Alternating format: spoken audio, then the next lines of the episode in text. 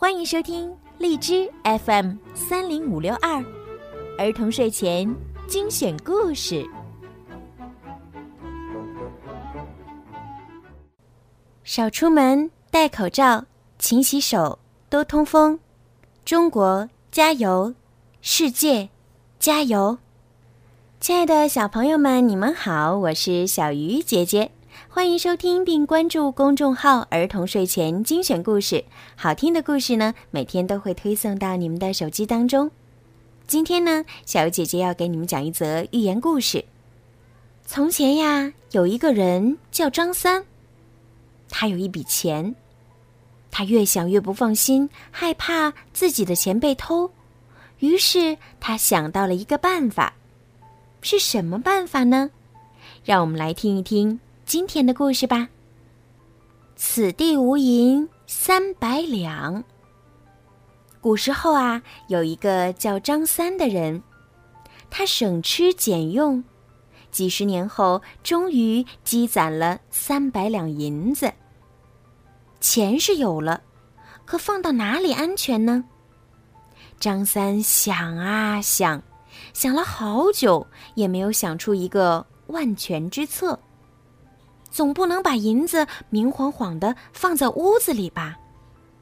后来呀，张三终于想出了一个好办法。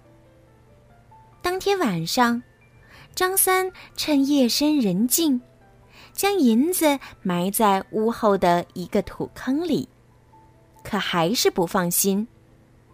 于是就在一张纸上写了几个大字。此地无银三百两，贴到旁边的墙上，这才长舒了一口气，回家睡觉去了。不久，张三的字条被邻居王二看到了，哈哈，这不明摆着告诉别人这儿有银子吗？王二是个贪财的人，他当然不会放过，趁张三睡觉之际。将三百两银子偷了出来。王二也想：“哎呀，张三要是发现银子丢了，首先就会怀疑是邻居干的，那样不是就会猜到我了吗？”于是呀，王二也写了几个字：“隔壁王二不曾偷。”然后也照着张三的样子贴在埋银子的地方。第二天，张三发现银子丢了，一看墙上的新字条，一下全明白了。王二被送到官府，受到了应有的惩罚。小朋友们，故事听完了，张三的做法让人们知道了此地的秘密，结果他的钱被偷了。然而偷钱的王二也学他的做法。结果暴露了自己。这个故事呀，告诉我们，过分的遮掩只会弄巧成拙。